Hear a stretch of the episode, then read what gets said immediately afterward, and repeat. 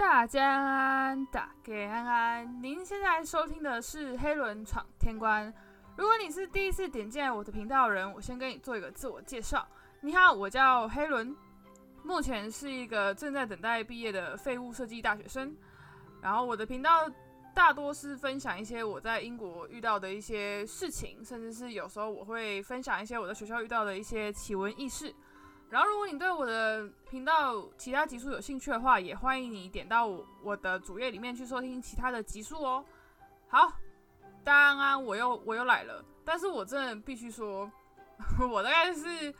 全网最最不守信用的 podcast 吧。我每一次都说，嗯，我现在我从今天开始要努力勤奋的每周更新，然后每周。能力所及的话，我希望我可以跟个两集，然后勤奋一点，甚甚至可以跟更多集。但我最后都会都会废到就是不得不跟的时候，我才会爬回来跟。我我是也没什么好说的，这感觉好像道歉也没啥用，所以就这样吧，各位，我们就顺其自然，就是不给自己太多压力，我也不给你们太多的压力，就是大家就是开心就好，开心就好。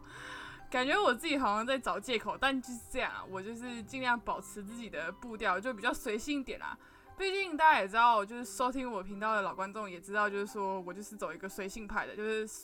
随时有空就跟，没空就不跟啊。Podcast 的内容也是很随性，就讲一些废话，然后讲一些分享一些我日常的琐事之类的。但，但是我最近就在思考说。我是不是应该要，呃，把我的频道名称改的朗朗上口一点？就是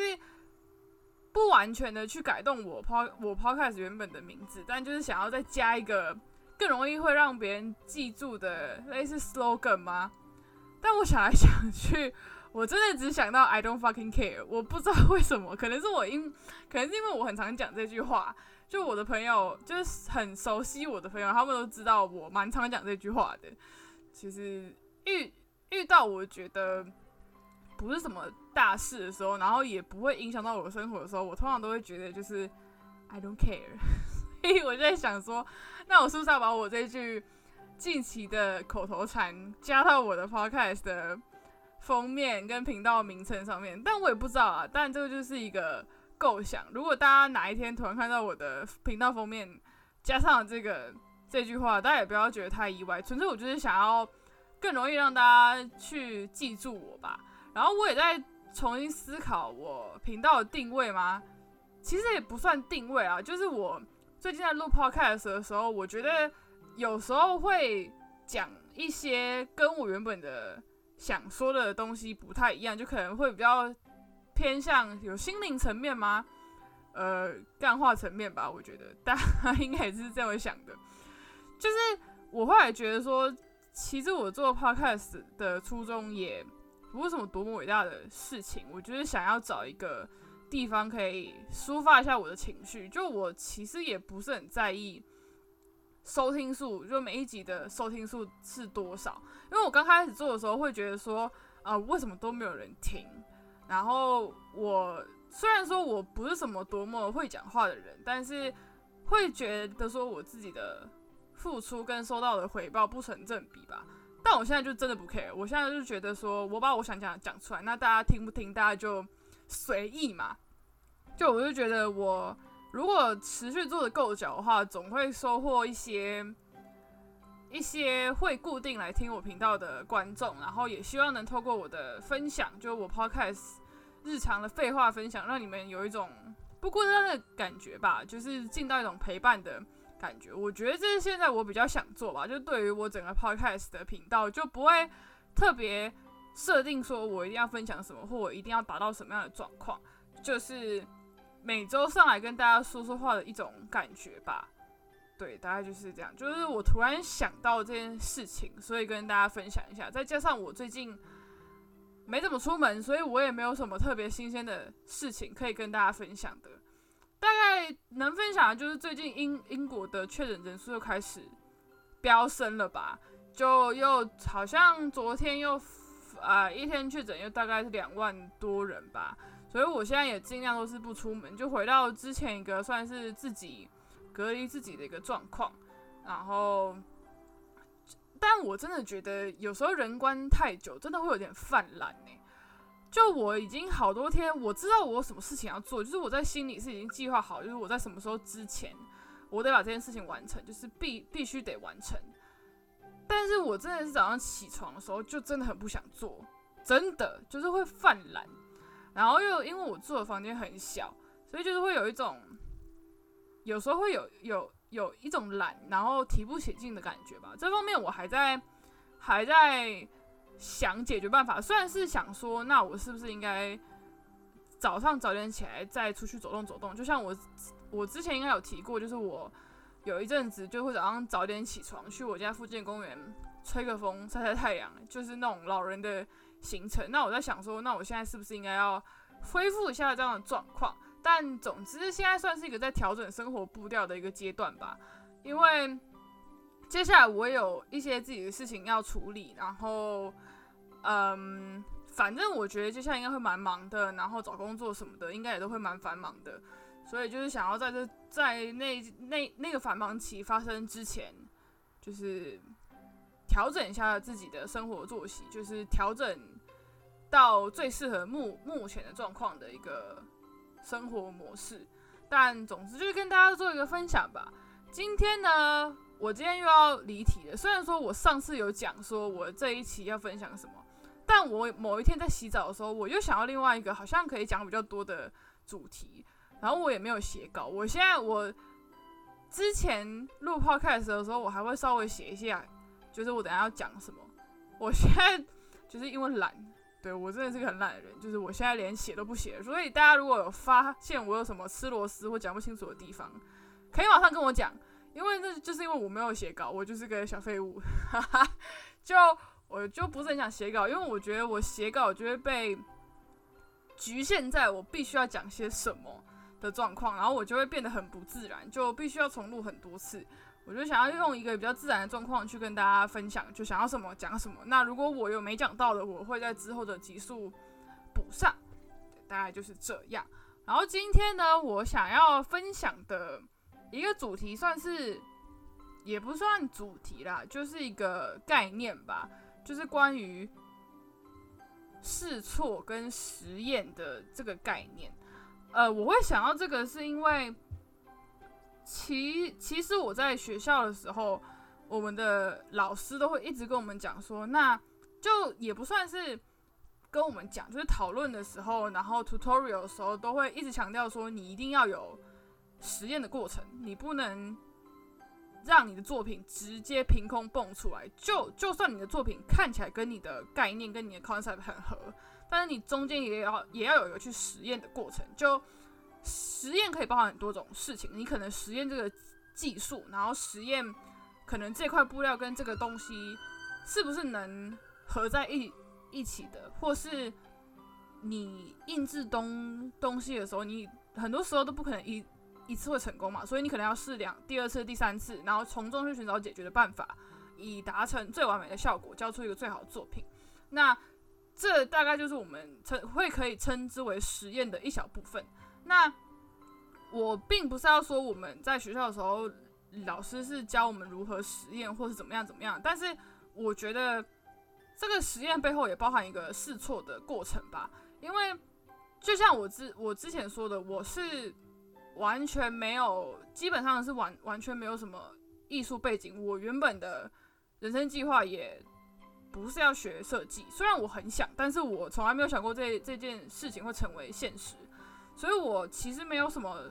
特别系统跟特别长期在这个方面的经营。然后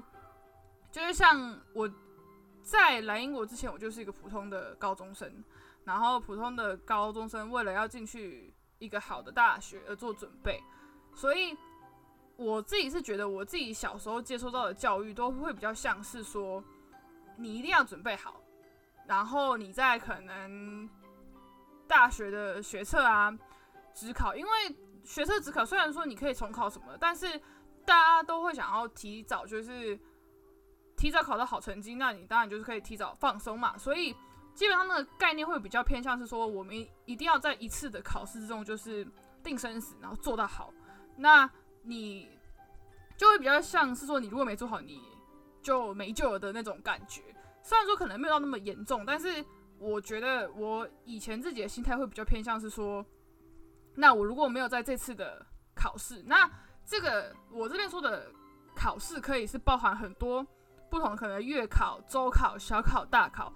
我就会一直觉得说，那我是不是这次没考好我就完蛋了？那我一定要在这次的考试之中做到最好。那我做不好的话，我会怎样怎样怎样？我会不会怎么样怎么样？我的人生会不会怎么样怎么样怎么样？所以，我以前是一个非常非常追求，就我一次就要做到完美，一次就是做要做到到位，我不会去做任何多余的动作。然后，就是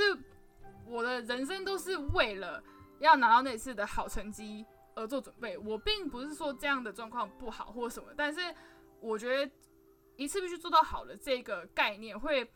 就是让以以前的我给自己很大的压力，因为我会觉得说，那如果我没有做好怎么办？然后，那如果真的没做好，就可能像是我，我没，我并没有说我以前的成绩多好，我以前成绩其实没有很好，就是特别是我的数学真的是超级无敌烂，就是认识我的人都知道我数学真的是，我是个偏科很严重的学生。然后，那。在台湾这个教育体制下，大家肯定是都会被教育着说，你一定要全部都好，你才有办法可能去医学系啊，考到你想考的系啊，就是会比较讲求一个全才的部分，然后又必须讲求就说，你一定要在这一次的学测里面做到好。所以我觉得我以前其实是没有什么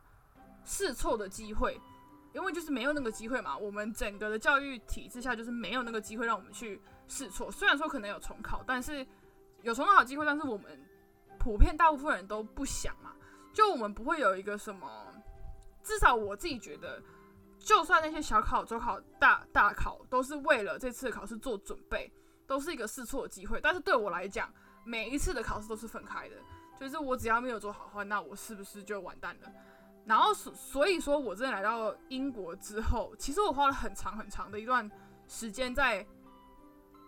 理解这个试错的意义是什么？因为我会觉得说，其实没有关系啊，我只要最后的成品出来是完美的就好了，就是成品出来是好看的，成品出来是是跟我原我原本所提的 concept 有关系就好。你们其实不用在意那个过程，因为我的结构在那结结构在那里的嘛。你如果需要我解释的话，那我再解释给你听就好了嘛。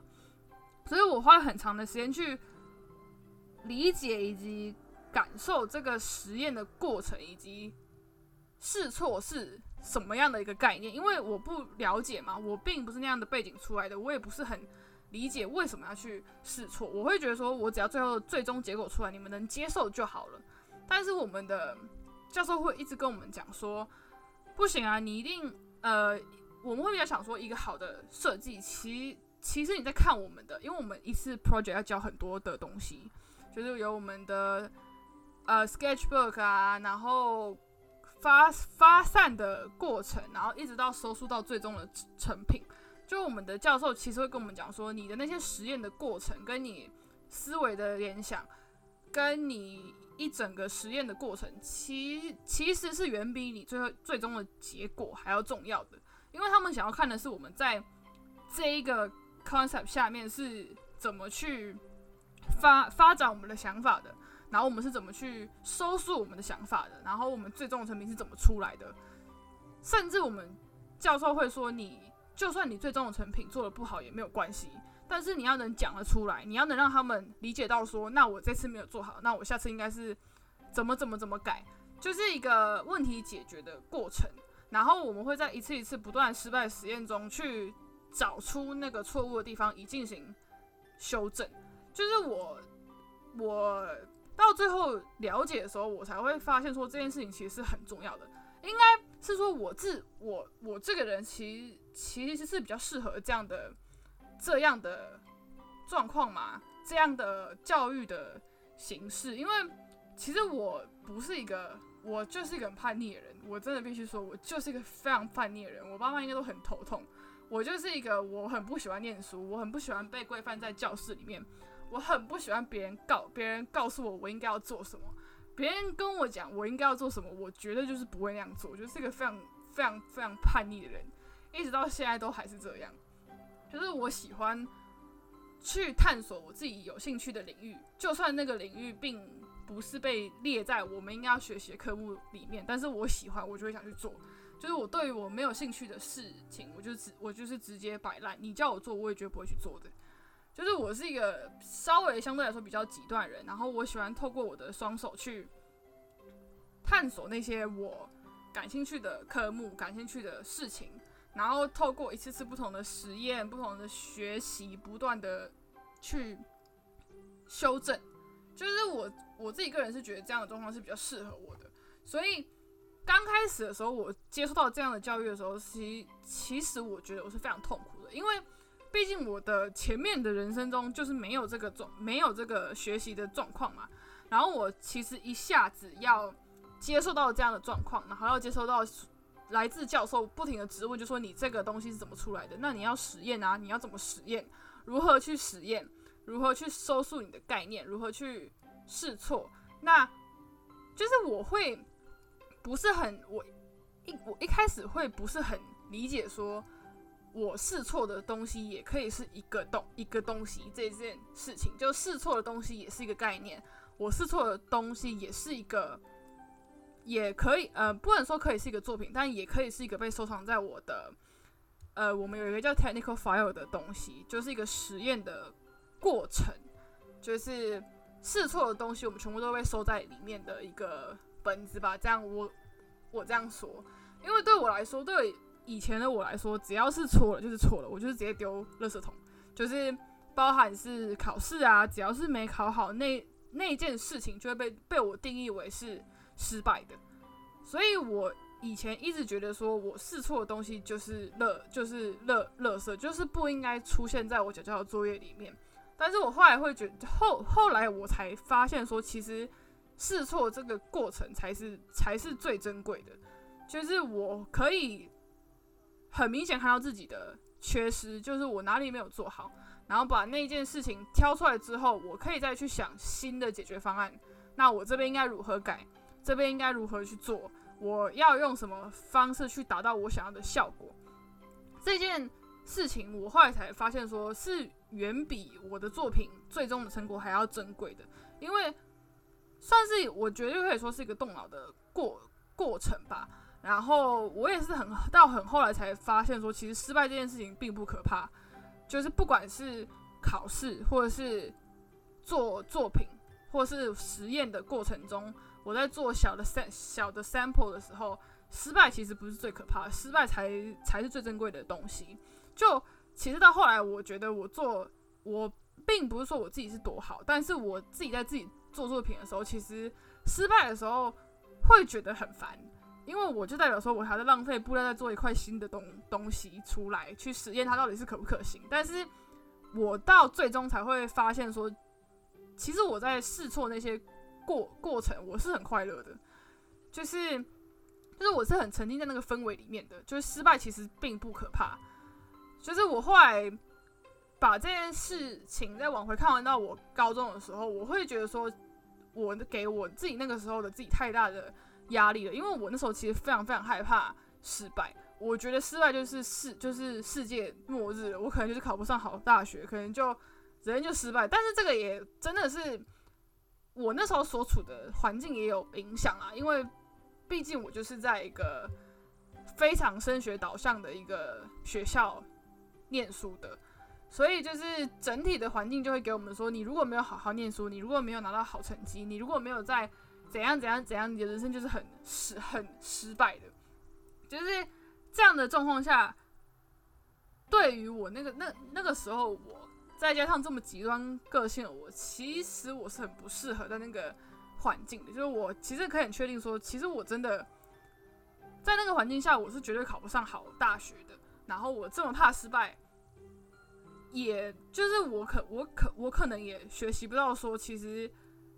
试错也是一件很美好的事情的这这这个